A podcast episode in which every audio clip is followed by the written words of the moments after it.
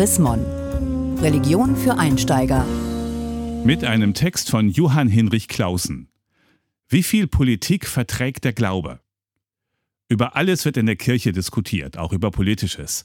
Aber sie muss sich nicht zu allem äußern. Wenn Kirchenvertreter sich politisch äußern, kann einiges schiefgehen. Manchmal gelingt es auch. Zum Beispiel, als die evangelische und katholische Kirche gemeinsam davon abrieten, dass Organe bei Hirntoten entnommen werden dürfen, wenn diese zu Lebzeiten nicht ausdrücklich widersprochen haben. Das sah ein Gesetzentwurf von Bundesgesundheitsminister Jens Spahn vor. Die Kirchenvertreter hielten dagegen. Organspenden verdienten als Akt der Nächstenliebe und Solidarität über den Tod hinaus Anerkennung. Sie sollten aber von einer freiwilligen Entscheidung getragen sein. Anders als bei einer palliativen Sterbebegleitung erhielten Ärzte die Körperfunktionen bei einer Organentnahme auf jeden Fall aufrecht. Die Entscheidung für oder gegen eine Organspende ist deshalb eine sehr persönliche Entscheidung über das eigene Sterben.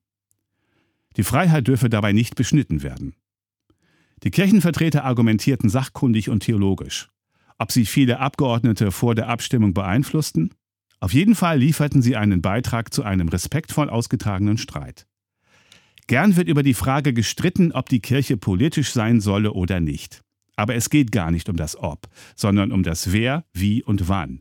Nicht allein Amtsträger, Pastoren, Bischöfinnen, Kommissionen, Synoden vertreten die Kirche, sondern jedes ihrer Mitglieder. Sie alle dürfen und sollen sich für christliche Humanität einsetzen, etwa im Umgang mit Flüchtlingen, in ihrem Reden und Handeln. Politik ist zu wichtig, um sie Politikern, Lobbyisten und Journalisten zu überlassen. Kirchliche Stimmen sollten sich dabei einer Sprache bedienen, die Schablonen meidet und Raum schafft für Nachdenklichkeit, Zweifel und gemeinsames Suchen. Man sollte ihnen abspüren, dass sie aus tieferen Quellen schöpfen und auf Verständigung zielen. Zuhören ist einer der wichtigsten politischen Akte der Kirche. Damit sie gehört werden, sollten sich kirchliche Vertreter genau überlegen, zu welchen Gelegenheiten und für welche Themen sie sich engagieren. Es kann ein Zeichen politischer Weisheit sein, häufiger mal zu schweigen und nichts zum Tempolimit auf deutschen Autobahnen zu sagen, um dann deutlich aufzutreten, wenn Kernfragen der Menschenwürde oder der Gerechtigkeit berührt sind. Vor allem Konservative beklagen, die Kirchen seien politisiert. Anstelle des Glaubens würden Pastoren und Bischöfe linksgrüne Positionen vertreten. Verunsicherte Kirchenleute mögen tatsächlich zuweilen versucht sein, die Menschen mit Politik anzusprechen, die sie nicht mehr mit religiösen Themen zu erreichen glauben. Manchen AfD-Politikern wäre es am liebsten, Religion wäre nur Privatsache. In der Tradition der Antikirchenpolitik der SED möchten sie die Kirche als Institution, die für christliche Humanität eintritt, zum Schweigen bringen. Kirchliche Kernaufgaben sind jedoch immer noch den christlichen Glauben verkünden und ins Heute übersetzen, existenzielle Fragen bedenken, Seelsorge treiben, Gottesdienste feiern, das nenne unpolitisch wer mag. Zugleich lebt die Kirche für ihr Gemeinwesen die Polis.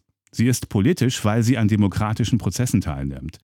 Sie trägt im gesellschaftlichen Raum zwischen dem Privaten und dem Staat dazu bei, dass eine religiös-ethische Urteilsbildung und ein fruchtbares Bürgerengagement entstehen können.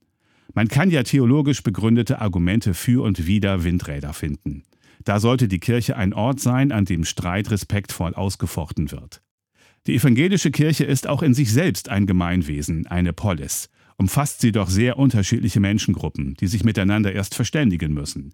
Da sie kein oberstes Lehramt kennt, das religiöse, ethische oder politische Fragen mit unfehlbarer Autorität beantwortet, muss in ihr über alles offen, kontrovers und konstruktiv diskutiert werden. Insofern ist die evangelische Kirche nichts anderes als das unendliche Gespräch von Christen miteinander und mit ihrer Welt, manchmal auch über politische Probleme. Gelesen von Hans-Gerd Martens, März 2020. Mehr Informationen unter www.chrismon.de